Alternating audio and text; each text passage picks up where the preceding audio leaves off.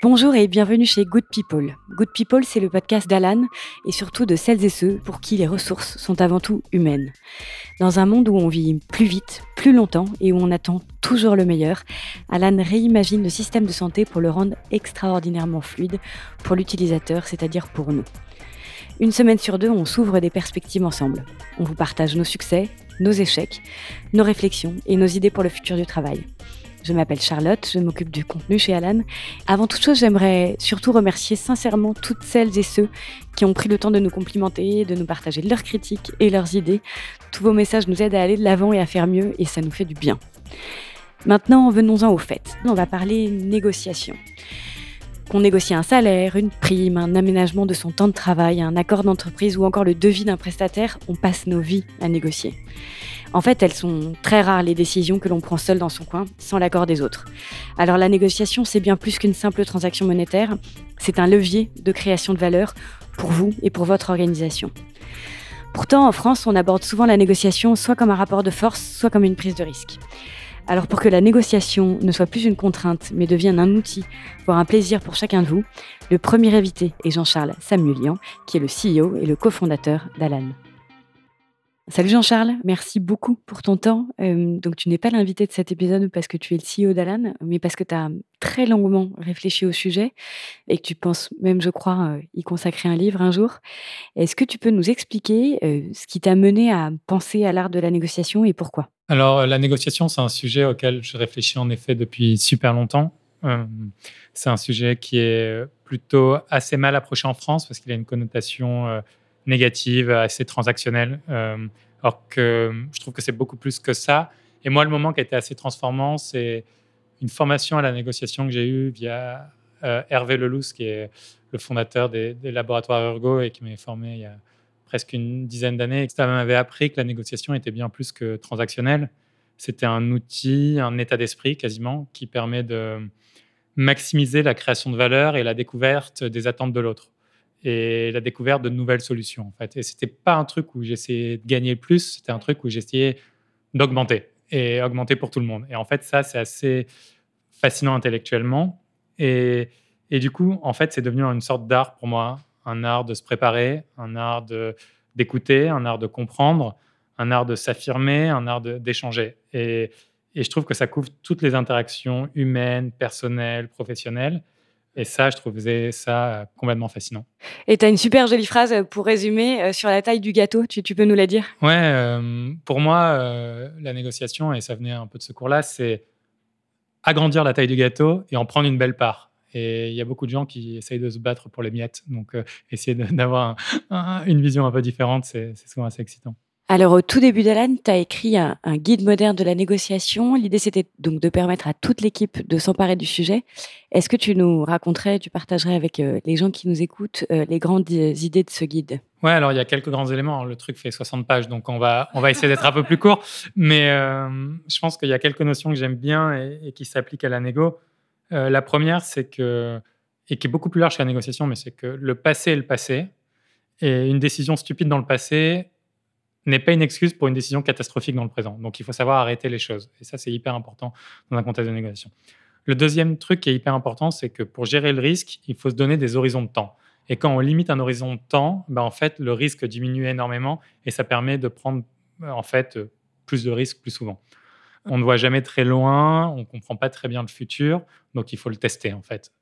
Le dernier point, enfin les deux autres points qui sont des idées d'abord, euh, c'est un, il n'y a pas une seule vérité. Euh, il n'y a euh, pas de vérité unique. Euh, chacun a sa perception de la vérité. Par exemple, un exercice que j'aime bien faire, c'est je sors d'un dîner et je demande à cinq ou six personnes ce qu'ils ont retenu du dîner. En fait, c'est souvent complètement différent. Et c'est un bon exemple qui s'applique en fait dans toutes les interactions humaines. Les gens comprennent des choses différentes de la même interaction. Et ça, c'est hyper important. Et enfin, l'adaptabilité est clé parce qu'elle permet un feedback permanent entre les théories, on appelle les expectations, et les données pratiques. Et ça, il faut le faire en permanence. Alors, qu'est-ce que ça suppose la négo si on fait euh, un, peu un, pas en arrière? Ça, suppose d'abord de savoir qui on est et savoir ce que l'on veut. Et en fait, beaucoup de gens entrent dans des meetings, euh, dans des négociations sans savoir ce qu'ils veulent. Et ça, c'est une catastrophe. Euh, donc ça, c'est le plus important. Le deuxième truc qui est hyper important, c'est savoir qui est l'autre et essayer de deviner ce que veut l'autre Ça ne veut pas dire que vous allez avoir raison, mais rien que le fait d'y réfléchir, en fait, apporte beaucoup, beaucoup dans la compréhension de ce qui est euh, une négo. L'autre truc qui est hyper important, c'est qu'il faut comprendre super vite ce qui se passe dans les interactions avec les autres. Parce qu'une négo, c'est un échange qui est plutôt rapide. Et du coup, il faut se mettre des modèles qui permettent de comprendre la réalité euh, le plus rapidement possible. L'autre élément qui est hyper important, c'est il est très important de se faire comprendre. Et donc, il faut s'exprimer clairement, mais pas seulement. Il faut très bien écouter et très bien mémoriser et très bien reformuler. Et je reviendrai sur l'art de la reformulation euh, pour bien se faire comprendre. Enfin, la négo, c'est apprendre en permanence, s'adapter, se changer et arriver à changer un peu l'autre, arriver un peu à changer la perception du monde de l'autre. Si on prend tout ça, il y a beaucoup, beaucoup de notions, mais il y en, a deux, trois que, que, je trouvais intéressantes de casser. Un des trucs qui est important, c'est séparer les faits des gens, fact versus people. C'est La négociation, c'est une affaire de personnes. Donc, euh, on a toujours un interlocuteur ou plusieurs interlocuteurs en face, et c'est pas parce qu'on n'est pas d'accord sur les faits ou qu'on veut avoir un, une négociation difficile, qu'on ne doit pas être extrêmement sympa avec les gens. Et ça permet de dépassionner le débat aussi. Exactement, exactement. Et ça se permet d'être dans une solution, on va essayer de trouver quelque chose de constructif pour les deux parties et d'augmenter la taille du gâteau. Et du coup, essayer de s'aligner avec l'autre, s'intéresser à l'autre. Donc, au lieu de dire euh, je veux ça, dire comment on peut arriver à telle solution ensemble. Et un super exemple qui met les gens dans le même bateau. Le deuxième point qui est assez intéressant et qui était lié à la notion de vérité dont je parlais au début, c'est la notion de juste et raisonnable qu'on entend hyper souvent en ego n'existe pas vraiment en fait. Mais l'être humain n'est pas raisonnable. Ouais, c'est ça. Et en fait, il y a plein de vérités différentes. Euh, il y a un prix auquel un acheteur ne peut euh, ne veut plus acheter et un, prix auquel le vendeur ne veut plus vendre, mais en fait, c'est pas forcément le même point. Euh, et ça, c'est hyper intéressant de se poser la question de comment l'autre perçoit la situation. Et après, cette, cette ère de préparation implique de réfléchir à quelles sont nos forces, quelles sont nos faiblesses, quelles sont les faiblesses et les forces perçues par l'autre partie qui sont parfois différentes. Et après, je peux lisser juste un peu euh, quelques grandes notions, et on ne va pas rentrer dans le détail de toutes, je pense, mais je pense que les notions qui sont hyper importantes en négociation, c'est la concession et les contreparties, l'art de la reformulation. La reformulation, c'est montrer à l'autre qu'on a compris, euh, qu'on a en tout cas essayé de comprendre ce que, ce que l'autre personne disait. La notion d'ancrage, donc c'est comment mettre un environnement d'idées qui permet de mettre que la négociation soit en sa faveur. La planification, qui est un sujet hyper important en négociation. Comment créer de la légitimité. Donc en fait, on s'aperçoit que une légitimité, par exemple, c'est un, panneau qui est, où il y a écrit ne pas marcher sur cette pelouse. C'est un truc ultra légitime, c'est écrit. Et ça, c'est une première forme de négociation, en fait. Euh, gérer les impasses, donc comment, ça c'est un truc hyper important, comment arriver à sortir euh, d'un trou noir. Et les différentes clés derrière, c'est l'art de la question, comment poser d'excellentes questions, euh, l'art de la reformulation, quand on a une réponse, comment la reformuler pour faire avancer la discussion. Et enfin, comment créer des chaînes positives basé sur une discussion assertive. Et donc la discussion assertive, qui est un peu le cœur de la négociation en fait, c'est comment donner cette impression d'avancer, d'écouter et, de trouver des solutions à deux. Il y a une phrase d'André Comte-Sponville euh, que j'ai extrait du livre de l'ethnologue qu'on va interroger euh, en seconde partie de l'émission, euh, qui s'appelle Comment les négociateurs réussissent. C'est la négociation commence là où la violence s'arrête. Et je trouve que ça résume parfaitement ton propos. Et notamment, il y a deux points que tu mettais beaucoup en avant dans ce wiki, qui étaient les échanges et les concessions. Est-ce que tu peux juste un tout petit peu creuser sur ces deux points-là? Ouais, j'adore ce sujet. C'est la négociation, c'est un échange de termes il faut d'excellentes phases de concession qui permettent de faire aboutir la, négociation. Alors, qu'est-ce que c'est qu'une phase de, concession? C'est à chaque fois que je fais une concession, je demande une contrepartie. J'exige une contrepartie en échange de mes concessions. Donc, si je donne A, je veux une partie de B. Et donner pour gratuit, en fait, ça fait rarement plaisir. plaisir, mais même à l'autre partie, en fait. Ce qui est hyper intéressant, c'est que si l'autre partie obtient un truc trop facilement, elle va demander plus. Et, c'est pour ça qu'il ne faut jamais donner une concession avant d'en avoir discuté un peu pendant longtemps, de la montrer que c'est compliqué pour soi et de montrer que c'est douloureux pour soi. Et, ça, ça implique, faut pas faire du cinéma bien sûr, mais ça implique de vraiment dire, réexprimer pourquoi c'est important et redemander des choses en face toujours une concession qui est mal faite, elle peut vraiment augmenter les attentes de la partie adverse. Donc, il faut vraiment faire attention à ces dynamiques-là. Ça peut témoigner d'une position de faiblesse aussi. Donc, la manière dont est faite la concession est aussi importante que la concession elle-même, en fait. Un autre truc qui est hyper important, c'est qu'il faut toujours lister toutes les concessions qui ont été faites et quelles ont été les contreparties en face. Parce qu'en fait, une, négociation, ça peut être long et on peut oublier, mélanger. Donc, avoir cette liste assez exhaustive est hyper importante.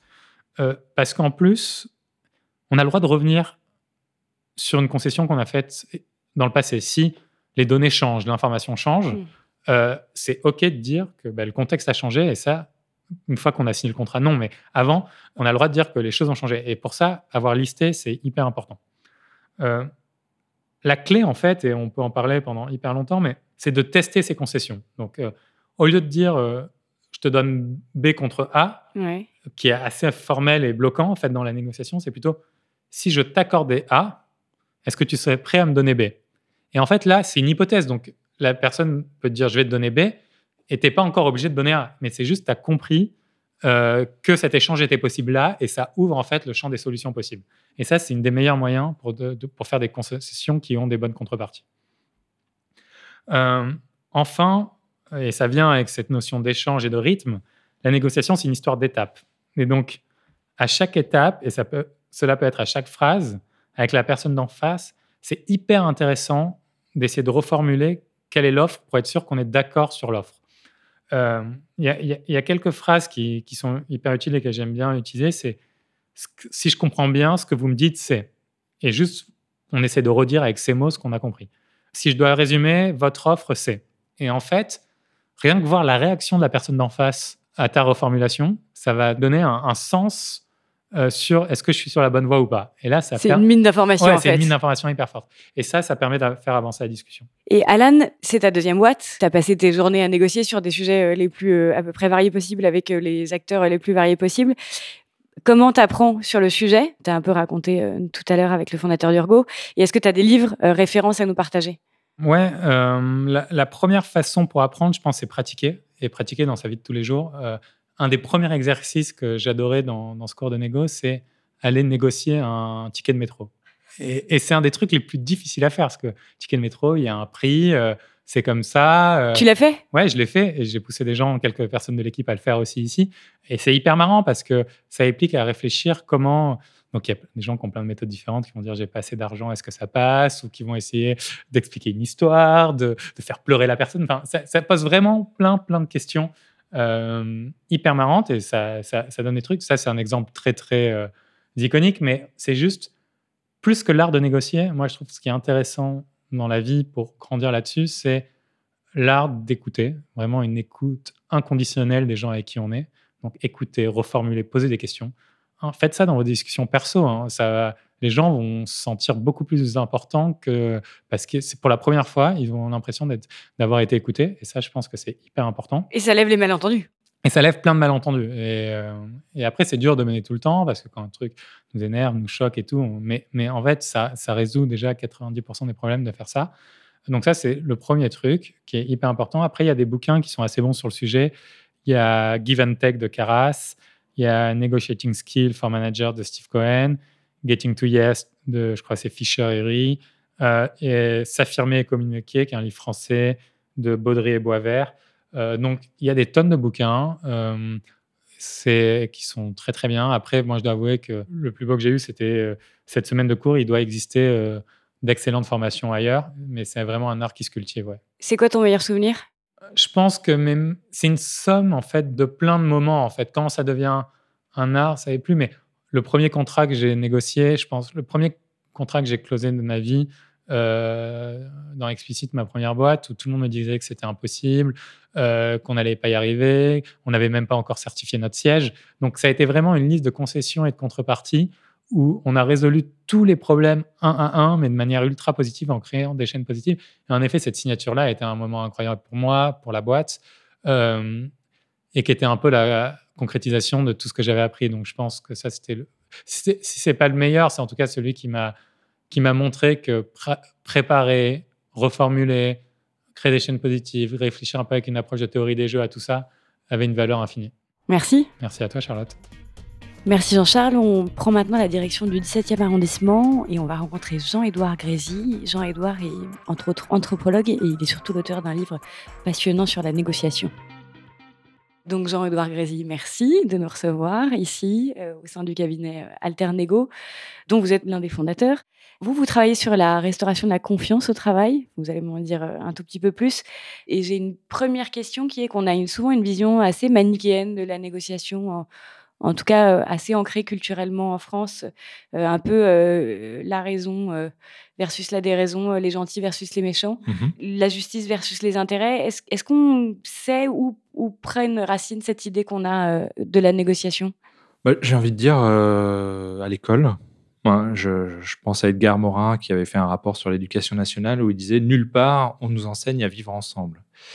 Et effectivement, on s'aperçoit que quelque part, plus. Euh, enfin, c'est une question que je pose souvent euh, quand je vois des, participants en formation, par exemple c'est combien de temps dans vos études vous avez consacré au fond, c'est-à-dire étudier le français, l'histoire, les mathématiques, la philo, que sais-je, et combien de temps vous avez consacré à la forme, au process, à la méthode, à savoir la négociation, la gestion de conflits, la prise de parole en, public, savoir travailler en groupe. Et le ratio, en général, euh, on est à peu près à 99% sur le fond, 1% sur la forme. Et on s'aperçoit qu'il y, a presque un corollaire, c'est-à-dire plus on maîtrise le fond, plus on devient expert d'un sujet, plus on a parfois tendance à mépriser la forme. Et donc, euh, on a une approche encore assez euh, Louis XIVe en France de la négociation. Je commande, tu exécutes. À l'ombre des grands chênes, pourquoi, enfin, ne pousse que des glands, pourquoi dégrader mon lumineux projet avec des gens moins comprenants? Et c'est un sujet donc euh, absolument essentiel. On voit effectivement que ça, change euh, de façon assez drastique. du coup, euh, issus, de ce terreau culturel euh, sont issus des clichés quand même très très bien ancrés sur la négociation, euh, les gentils versus les méchants, euh, la justice, les intérêts, l'empathie versus la violence, être courageux c'est passer en force. comment on peut détricoter, et vous le faites dans votre livre qui est passionnant, qui s'appelle Comment les négociateurs réussissent, vous détricotez un peu ces, ces trois grands axes et ces trois grands clichés qui sont quand même très profondément ancrés dans nos habitudes en tout cas. Oui, alors en fait, la négociation, c'est jouer sur euh, des dialectiques. C'est-à-dire que effectivement, en négociation, il faut à la fois écouter et parler, être assertif et empathique. On ne peut pas l'être au même moment. Hein, euh, il faut être à la fois coopératif, créer de la valeur ensemble, trouver les intérêts de l'autre, imaginer des solutions ensemble, et compétitif, c'est-à-dire revendiquer sa part euh, de création de valeur, revendiquer euh, sa part du gâteau, et donc euh, parfois aller effectivement jusqu'au rapport de force.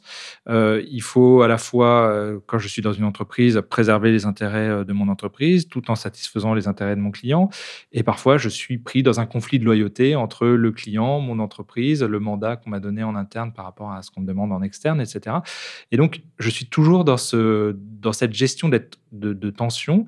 Et cette tension, finalement, c'est ce qui crée la dynamique, le mouvement de la négociation. C'est-à-dire que euh, la négociation devient, euh, comment dire, complexe, ou en tout cas euh, peut arriver dans une impasse quand on se fige uniquement sur une de ces polarités. Hein, par exemple, je ne fais que parler euh, et je n'écoute plus. Donc là, effectivement, ça risque pas bien de se passer. Je suis que compétitif, approche euh, dite euh, distributive en négociation. Il y a un gagnant, il y a un perdant. Comment faire le plus de dégâts de la ligne adverse? Et j'utilise à peu près 200 tactiques déloyales pour essayer d'acculer l'autre. si l'autre a à peu près la même méthode, effectivement, ça va être très escalatoire. On va partir dans une impasse et, et des ruptures relationnelles assez, assez rapidement. Mais de la même manière, si je suis que empathique que dans l'écoute de l'autre, je risque d'oublier mes propres intérêts et de me faire avoir. Donc euh, voilà, c'est l'art de, de la dialectique, quelque part. Un des plus grands euh, écrits sur la négociation qui remonte à 1716, de l'art de négocier avec les souverains, euh, François de Calière disait Le bon négociateur doit être dur comme le roc et flexible comme le saule. Hein. C'est-à-dire dur sur ses intérêts, ferme euh, effectivement sur, euh, les, objectifs, la, capacité à régler les problèmes, tout en étant ouvert aux modalités de se mettre d'accord, tout en étant courtois, diplomate avec la personne. Et j'ai une question toute bête. Euh, pourquoi c'est important en fait de, bien négocier et qu'est-ce que ça nous apporte si on replace ça dans un contexte d'un milieu professionnel? Alors, une question à se poser, c'est depuis la sonnerie du réveil matin jusqu'au réglage du réveil matin le soir, une journée relativement bien dense et remplie, quel est le pourcentage de décisions que l'on peut prendre seul sans l'accord de personne? Qui s'occupe des enfants, euh, comment est-ce qu'ils s'habillent, qui euh, s'occupe de ce dossier, qui rappelle ce client, qui gère ce problème, à quelle heure on va déjeuner, qui fait le compte-rendu, qu'est-ce qu'on fait après le dîner, à quelle heure on se couche. Quand on pose cette question, les réponses évoluent selon notre environnement perso-pro. Hein. Mais en moyenne, ça a été mesuré pour quelqu'un qui réalise soit du management d'équipe ou du management de projet on passe près de 80% de son temps à négocier. Donc c'est considérable. Parce que la négociation, finalement, ça peut se définir comme un système de décision conjointe. Tout simplement, c'est arriver à se mettre d'accord avec l'autre. Voilà. Évidemment, beaucoup de décisions sont ou d'accords sont tacitement renouvelés. C'est-à-dire, je me suis mis d'accord avec vous pour réaliser ce projet. Je ne renégocie pas tous les jours avec vous, puisque vous avez dit que vous étiez d'accord, vous le faites. Mais parfois, dans certaines situations, vous revenez vers moi un matin et vous me dites oui, mais je suis pas d'accord avec ce point. Et là, est-ce que je vais être ouvert à la négociation? Auquel cas, je vais chercher à comprendre pourquoi vous êtes plus d'accord. Parfois, on s'aperçoit que les gens ne sont pas préparés, ils ne sont pas disponibles psychiquement, ils vont dire bah, Je veux pas le savoir, c'était pour hier, tu te débrouilles. Et là, on rentre dans des situations de conflit parce que le conflit naît le plus souvent des situations qui ne sont pas considérées comme des négociations. Négocier, basiquement, c'est intégrer l'autre dans son équation personnelle. C'est créer une adhésion à un projet. Exactement. Exactement. Et on sait, et c'est cognitif, que le degré d'adhésion est proportionnel au degré de participation. Il y a même des réactions qui ont été euh, démontrées, ce qu'on appelle des réactions dévaluatoires. Même si je suis d'accord sur le fond à un projet, le fait de ne pas avoir été associé au projet, alors que c'est euh, mon dossier, mon client, euh, etc., m'amène à avoir tendance à déprécier l'idée et c'est cognitif. Et à part euh, recommander à nos auditeurs d'acheter euh, tout de suite votre livre, qu'est-ce qu'on peut leur recommander euh, sans faire du conseil sauvage ou simpliste? Est-ce qu'on a deux, trois conseils facilement activables dans sa vie quotidienne pour aborder un peu plus mm, sereinement une négociation? Moi, j'ai envie de dire, retrouver l'enfant qui sommeille en vous. Quand on regarde euh, un enfant de 5 ans, c'est assez euh, captivant de voir. Alors, il est dans un rapport de force qui n'est pas favorable sur le plan euh, à la fois du, langage, sur le plan aussi physique. Et pour autant, il a une souplesse psychique qui est remarquable. En termes de questionnement, de curiosité déjà, donc retrouver la curiosité de l'enfant de 5 ans dès qu'il y a un refus, dès qu'il y a un blocage, chercher à comprendre pourquoi, quels sont les intérêts sous-jacents, quels sont les besoins insatisfaits, et ne rien lâcher tant qu'on n'a pas compris. Ça, c'est la curiosité, premier état d'esprit. Un enfant de 5 ans, c'est 68 questions par jour en moyenne. Ça se divise par deux. C'est vérifié. Oui, c'est monstrueux. Et puis, ça se divise par deux quand il arrive à l'école, au CP. Et après, à 44 ans, ils appelaient ça terminal seriousness. C'est euh, six questions différentes par jour. Après, ça remonte, mais on pose plusieurs fois la même question. Hein. Donc, euh, l'idée, c'est de garder cette curiosité. Euh, deuxième, deuxième conseil, garder cette créativité aussi de l'enfant. C'est dès qu'on a compris ce qui bloque chez l'autre, toujours rester ouvert aux modalités de se satisfaire mutuellement. Et si on faisait ça, ou ça, ou ça, ou ça, 98 idées par jour à un enfant de 5 ans aussi. Et enfin, troisième conseil, euh, la ténacité, ne rien lâcher. On sait aujourd'hui que la ténacité, c'est plus important que le QI pour réussir dans la vie. Rebondir face à l'échec, rebondir face à un problème, revenir par la fenêtre quand on nous a sorti par la porte. Et entre le côté, j'ai envie de dire chiant, entre guillemets, d'un enfant qui ne lâche pas grand-chose et le côté parfois trop policé d'un adulte à qui on dit non et qu'il y a bon, tant pis, eh bien, il faut retrouver un juste milieu pour euh, satisfaire euh, ses intérêts et préserver des relations durables. Ne jamais abandonner. Voilà, voilà, tout à fait, avec tout le monde, en, en tout lieu, sachant que négocier, c'est aussi un plaisir et c'est aussi ce qui crée peut-être le plus de bonheur, puisque la plus vieille étude en sciences sociales montre que le premier facteur de bonheur, c'est la qualité de nos relations. Et il n'y a pas de qualité relationnelle durable sans entretien. Et le meilleur entretien qu'on puisse donner, c'est de pouvoir négocier, lever les obstacles ou les contrariétés euh, qui ne peuvent qu'immanquablement survenir euh, sur du, du court terme, même du long terme. Merci beaucoup. Merci à tous pour votre écoute, c'est fini pour cet épisode. Merci à nos deux invités d'avoir pris le temps de nous répondre. Pour résumer quelques solutions simples, n'oubliez pas vos talents d'enfant, soyez curieux, soyez créatifs, soyez tenaces et surtout soyez à l'écoute. Rendez-vous sur Apple Podcast, sur alan.com et sur notre blog pour retrouver cet épisode.